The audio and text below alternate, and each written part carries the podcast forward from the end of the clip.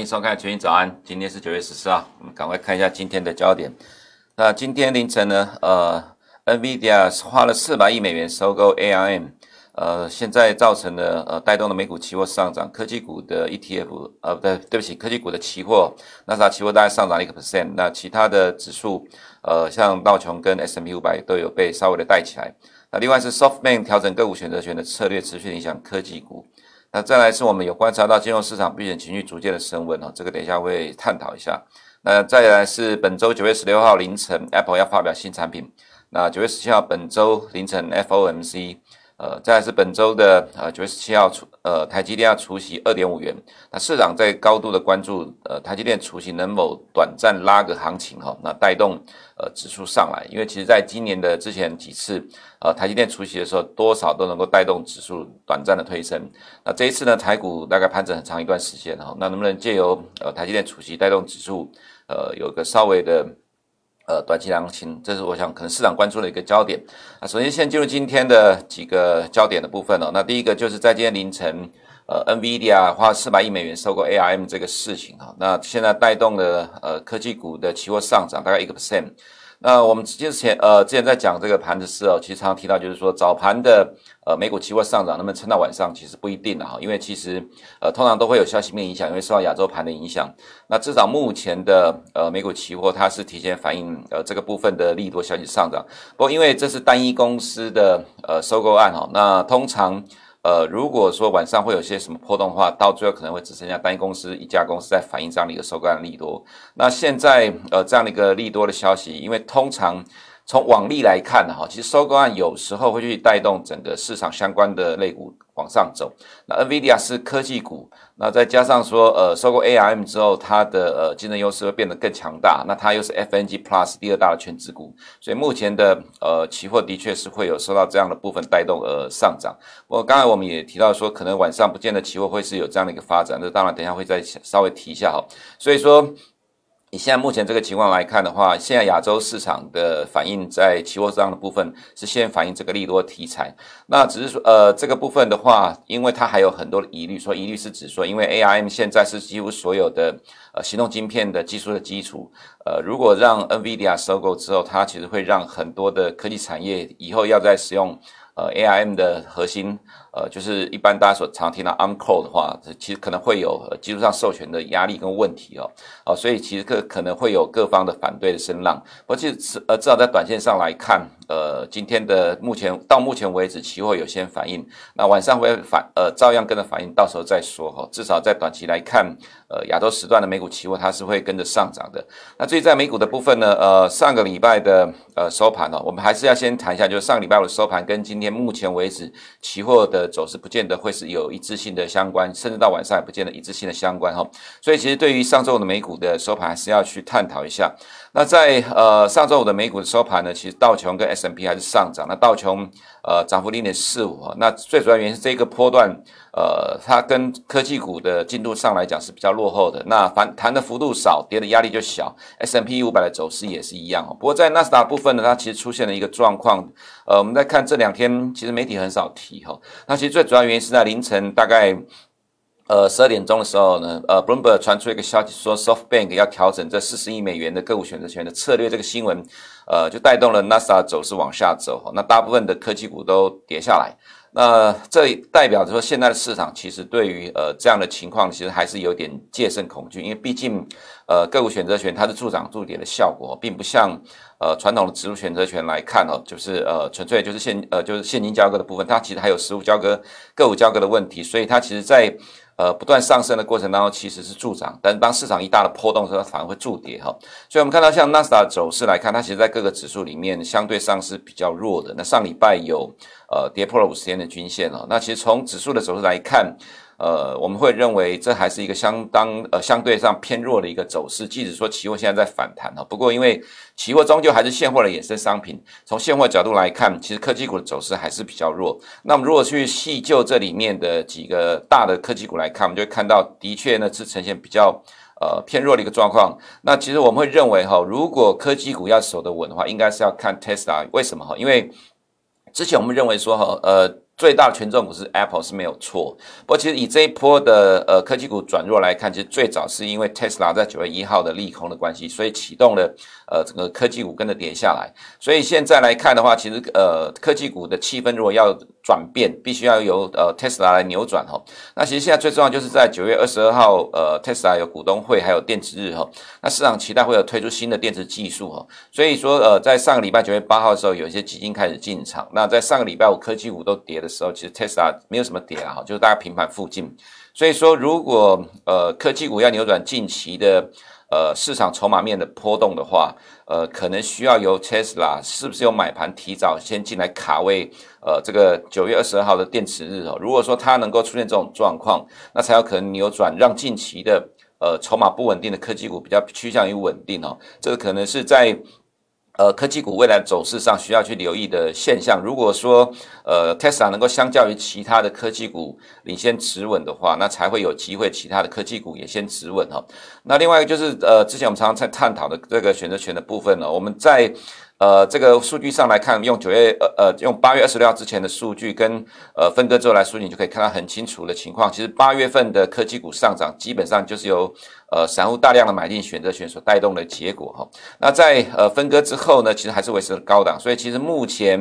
呃应该是说很多的呃这些散户投资人，不管是在 Tesla 或者是在 Apple 上，大部分都是处于亏损的一个状态哦。那我们也观察到哦，这是到上个礼拜五的最新的数据哦，这几档股票的。个股选择权是一直在持续的升高当中，也就是市场的投资人持续的买进这些的个股选择权。那当然，呃，因为这些发行商他必须要买进现货来避险哈，所以这样的情况就推升了股价往上走高。可是当股价一跌的时候呢，呃，这些避险的部位就会丢出来，所以才会造成科技股的剧烈震荡。这也是为什么上个礼拜五的盘中，呃，SoftBank 这样消息传出来之后，就马上造成科技股全面的往下掉，原因就在这个地方了哈。那当然，其实可能市场有些声音说，呃，不能用。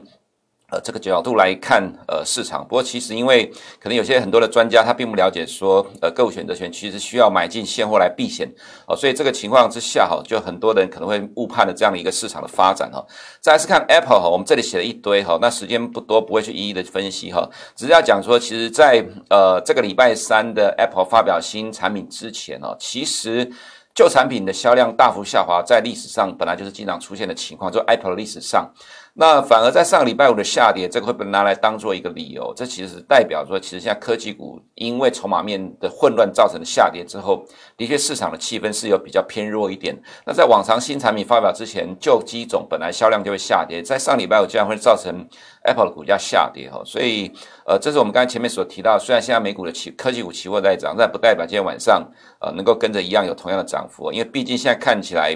呃筹码面的混乱的确造成投资人信心有些脆弱哈。那所以其他的个股我们就很快的看过，基本上上礼拜五的走势并不怎么样哈。那像 FB 也破了低点，Amazon 说上个礼拜我们也提到说哈，如果从这个走势来看，不用很久就会破九月的呃九月七号的低点哈。那实际上它其实在礼拜五就破了，所以走势上还是相对上偏弱，其他的走势大致上都一样哈。所以从美股的角度来看，呃，我们还看法上其实没有什么太大的变化。虽然本本周有呃 Apple 发表新产品或者是 FOMC 哈，不过以现在的。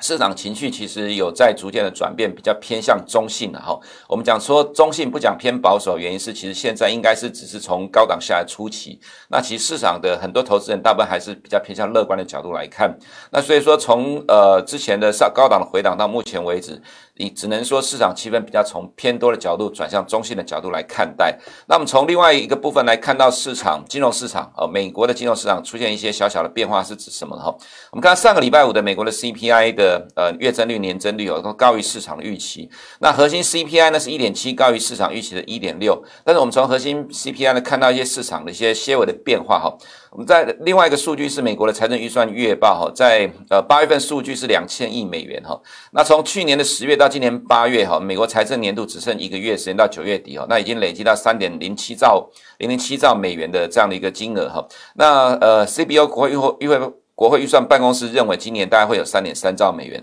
那其实这个部分呢，就是为什么共和党不愿意再增加大规模纾困计划原因。最主要原因就是认为美国财政赤字已经爆表，这是第一个。第二个。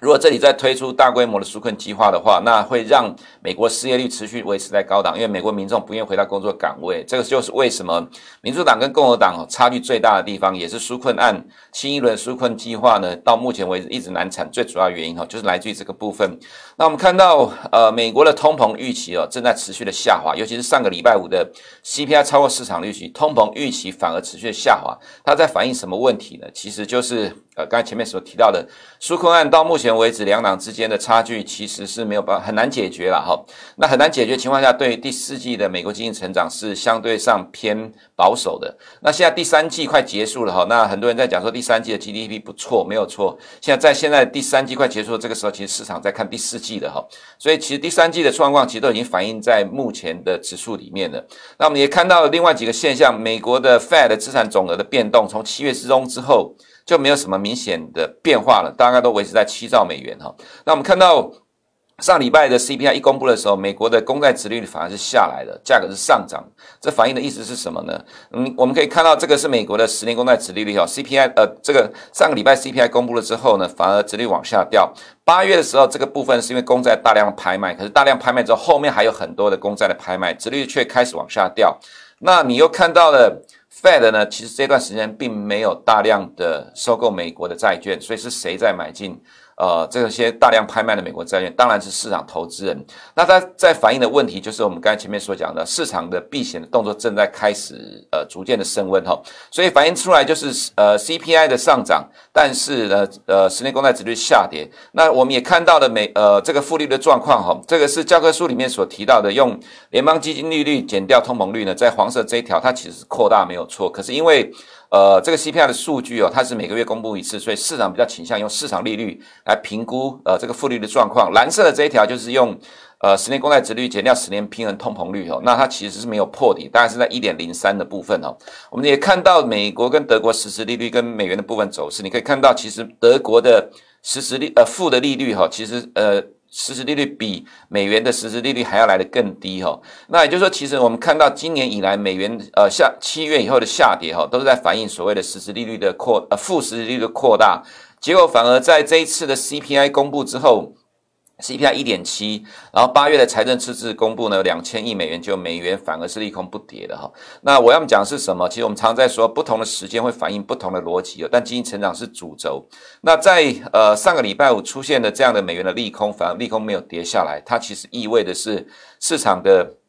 逻辑正在改变哦，就是反映在美元的逻辑正在改变，也就是呃，这个 CPI 上来带动的负利率扩大这样的效应，它不只是反映在美元这一块，它已经不再去让美元下跌了，甚至也没有让黄金再继续上涨了。这是在我们呃刚刚前面所提到，我们观察到金融市场有些呃状况正在改变的情况。那为什么避险的需求开始在微幅的上升，或者说逐渐的逐渐升温哈？其实就是刚刚前面所提到。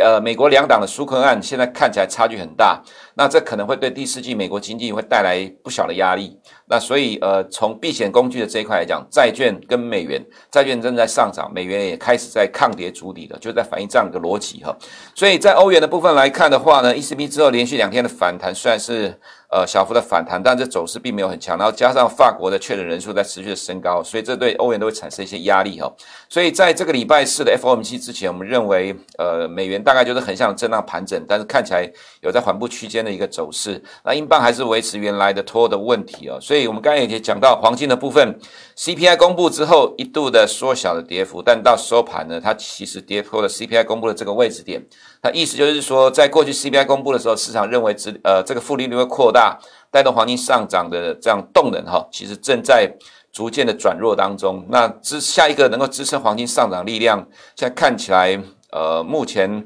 呃可能就变成会是说